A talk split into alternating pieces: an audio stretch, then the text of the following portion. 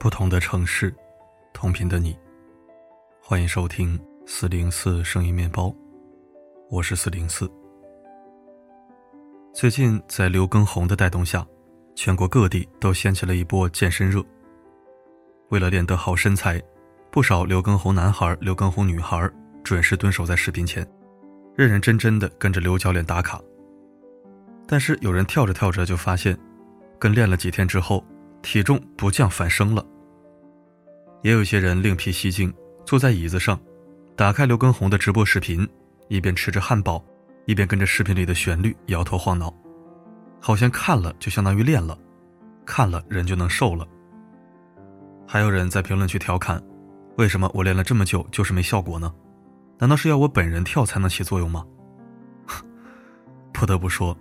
这种看了就相当于练了的心态，不少人都有。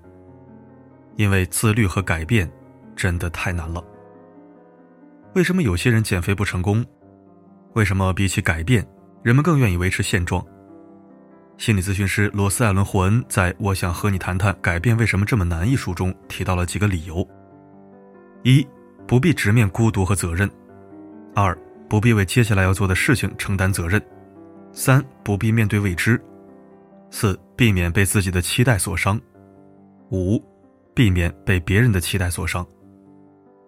其实这么多理由，归结起来就是四个字：欲望不够。自律的本质不是近乎残忍的坚持和违背人性的对抗，而是近乎疯狂的欲望。你在健身的时候，面对甜品，你告诉自己我要自律，不能放纵，这就是在压制欲望。但压制欲望实际上是反人性的。只要有限的意志力一用完，你就会开始暴饮暴食。这就是为什么有些人跟着刘教练跳操反而变胖的原因。但你也不能说这些人就是不自律，因为所谓的不自律，或许仅仅是因为他们对更大的欲望一无所知。曾经在知乎上看到有人问：如果男生没有实力，敢娶漂亮的女生做老婆吗？守得住吗？一个点赞数超过一点二万的匿名答主表示：“不要娶漂亮的女生，因为确实守不住。”作为一个漂亮的女生，她以自己为例，讲述了一段亲身经历。她说自己在十九岁、二十三岁和二十五岁时，都分别遇到过一些诱惑。为了和男友在一起，她都坚定地选择了放弃。但是在二十七岁时，发生了一件事儿，让她差点酿成大错。和男友在一起了几年后，她开始越来越嫌弃男友懒，嫌弃他赚钱不够多，嫌弃他不讲卫生。但也许是还有爱，所以并没有和他提分手。有一次，答主和男友已经到了谈婚论嫁的地步，并商量好自己家和男友家各出一半的钱，付房子首付，准备买房结婚。没想到两人因为房子的首付问题闹矛盾，大吵了一架。恰逢此时。甲方的老总正频频向答主示好，答主也曾明确拒绝过。但这一次，答主竟头脑发热，约他见了面，同意了他之前的条件：每个月五万零花钱，平日里有想要的包包、化妆品，甚至车都可以送。条件是一个礼拜至少陪他一次。答应的那一刻，对方就把钱转过来了。这钱太容易了，而且五万。我和男朋友两个人加在一起，不吃不喝要两个多月才能攒下来。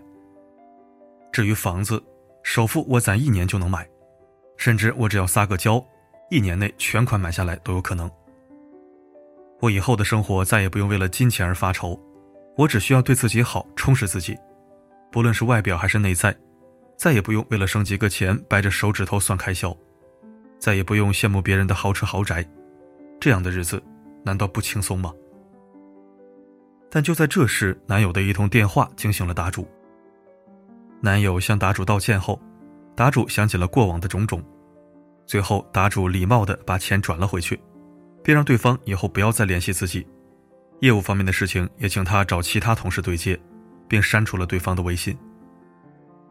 答主说：“女生长得漂亮，表面上看只是个小优势，但深层次看，它能带来的好处太多。”相对而言，带来的诱惑也很多，而很少有人能抵挡住这种诱惑。毕竟，这种诱惑不是偶尔的、一次性的，而是在很长的时间段里不断的冲击。答主战胜诱惑的过程，其实也道出了自律的本质。战胜欲望的，永远只有更大的欲望。答主能够战胜诱惑，是因为他对男友爱的欲望超过了对第三者提供金钱的欲望。同样的，如果现在有人跟你签合同，答应一年给你一个亿，只要你每天坚持健身一小时，你还会说自己管不住嘴、迈不开腿吗？你一定瞬间就获得了自律的能力。自律不是手段，也不是什么个人特质，它只是在人追求深层欲望的时候呈现出来的一种外在状态。为了更大的欲望去克制小欲望，是人的本能。曾经看过这样一个故事：柏林大学心理学教授库尔特·勒温有一次和一大群学生去了一家餐馆，点餐的时候，服务员只是在听而没有记录，然后就直接转身离开去取餐。十五分钟后，服务员端着托盘回来，依次把每个人点的东西放在他们面前。用完餐后，他们这一桌的桌面已经清理干净，众人还在等待结账。乐温问那个服务员：“他们这桌人分别点了什么？”服务员竟然完整的复述了出来。乐温又问他旁边那桌人点了什么，服务员却说自己不记得结过账的客人点过什么。善于观察的乐温做了一个假设。在点单到结账的这段时间里，服务员会产生一种紧张感，这种紧张感促使他去记忆。但是当任务结束时，比如账单已结，这种紧张感就会消失，这段记忆也会随之消失。餐馆里的这段思考，让勒温和其他学者形成了一套人们通常如何追求目标的理论。当我们期望的事物和遇到的事物之间出现差距时，由于我们内心深处厌恶差距，所以我们就会设置目标，并通过实现目标来消除差距。而一旦实现了目标，紧张感也就消除了。这就是为什么服务员在干活的时候记忆力特别好，他想要清除点单和结账之间的差距，而牢牢记住就是实现这一目标的手段。这也解释了为什么结账后服务员就会忘记顾客点的东西，因为工作任务一结束。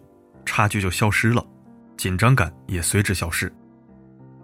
这里的紧张感，其实就是我们对目标的欲望，或者说实现目标的动力。所以，如果想要消除你现在所处位置与既定目标之间的差距，一个重要手段，就是获得实现目标的动力。比如说，在健身这件事上，你现在的体型和你想要达到的体型之间存在一定的差距，为了摆脱差距之间的紧张感。你要做的只有一件事儿，增加健身的动力。换句话说，就是增加你对健身的欲望。如何增加我们对目标的欲望呢？效率专家 Lachel 提到过一个动力阻力模型。只要让去做的动力超过这件事本身固有的阻力，即增加动力，减少阻力。一、增加动力，比如说从过程中找到乐趣，因为只盯着结果。很容易在这个过程中产生压力，一旦稍微做的不好，就很容易感到沮丧，从而萌生退意。因此，想要能够长期做一件事情，最核心的就是找到这件事儿能带给你的乐趣。假如你想健身，从 Switch 的健身游戏开始，可能就比去健身房要容易得多，也更容易坚持。从过程中获得享受感，结果就只是一个顺带的副产品。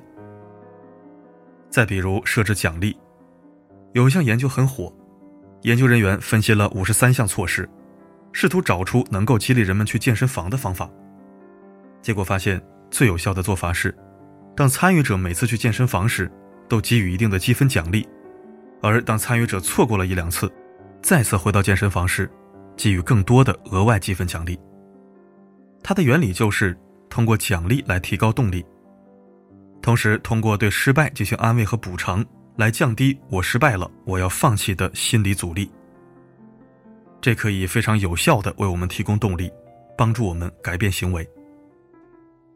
第二，减少阻力，比如说最小化努力。心理学上有一个词叫“最小努力原则”，指尽可能让努力最小化的活动原则。比如说，我们能坐着就不站着，能躺着就不坐着。因为站比坐费力，坐比躺费力，同样的，想要养成运动的习惯，不必逼着自己每次都做一百个俯卧撑，每次运动一小时。一开始只要能做二十几个俯卧撑，运动二十分钟就可以了，后面再慢慢加量，就不会让人感到不适。再比如，把长期习惯嵌入到每天的行为惯例里。雷手提到过一个依旧方法，举个例子，想要让自己每天多读书，可以这样：在沙发旁边放几本书，告诉自己，一洗完澡就读十五分钟的书。这样把新习惯安排在一个旧习惯的后面，直到新习惯慢慢养成。你哪一天不读书就觉得不舒服了，再增加强度。比如说，一读完书。就写二百字读书心得，就容易的多了。以上方法一旦坚持下来，形成习惯，你就获得了自律的能力。当你尝到了改变的甜头，就会沿着这条路一路走下去，直到成为最好的自己。而只有你自己知道，你只是在追求一个更大的欲望。真正的自律不是压制欲望，而是被更大的欲望吸引，权衡利弊。战略性舍弃低权重欲望，从而享受这种离目标越来越近的快感。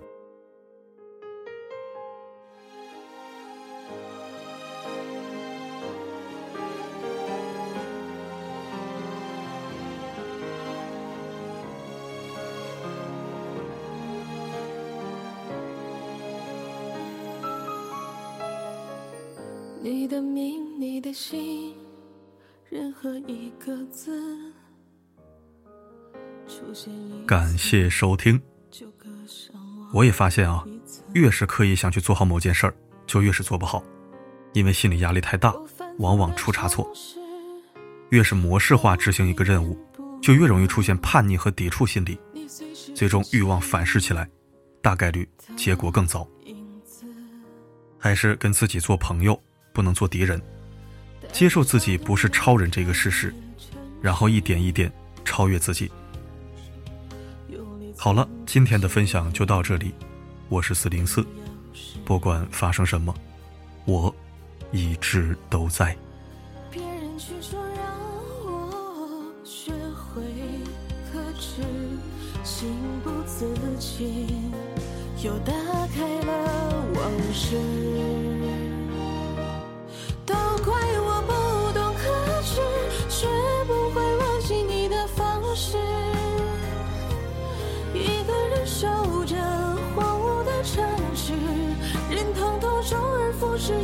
夜夜情事，都怪我不懂克制，我是是匆匆累累的词，而我左手在把右手在试，当眼泪落下来才知，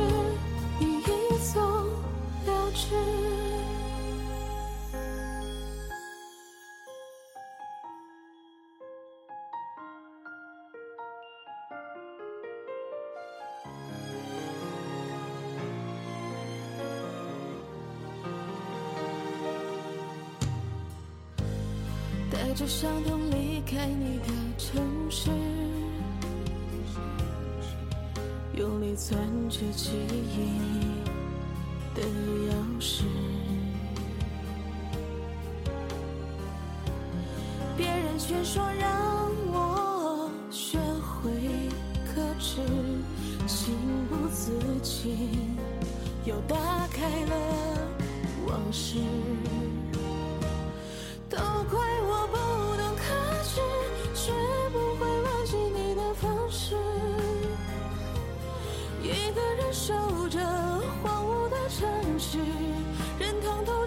周而复始，夜夜侵蚀。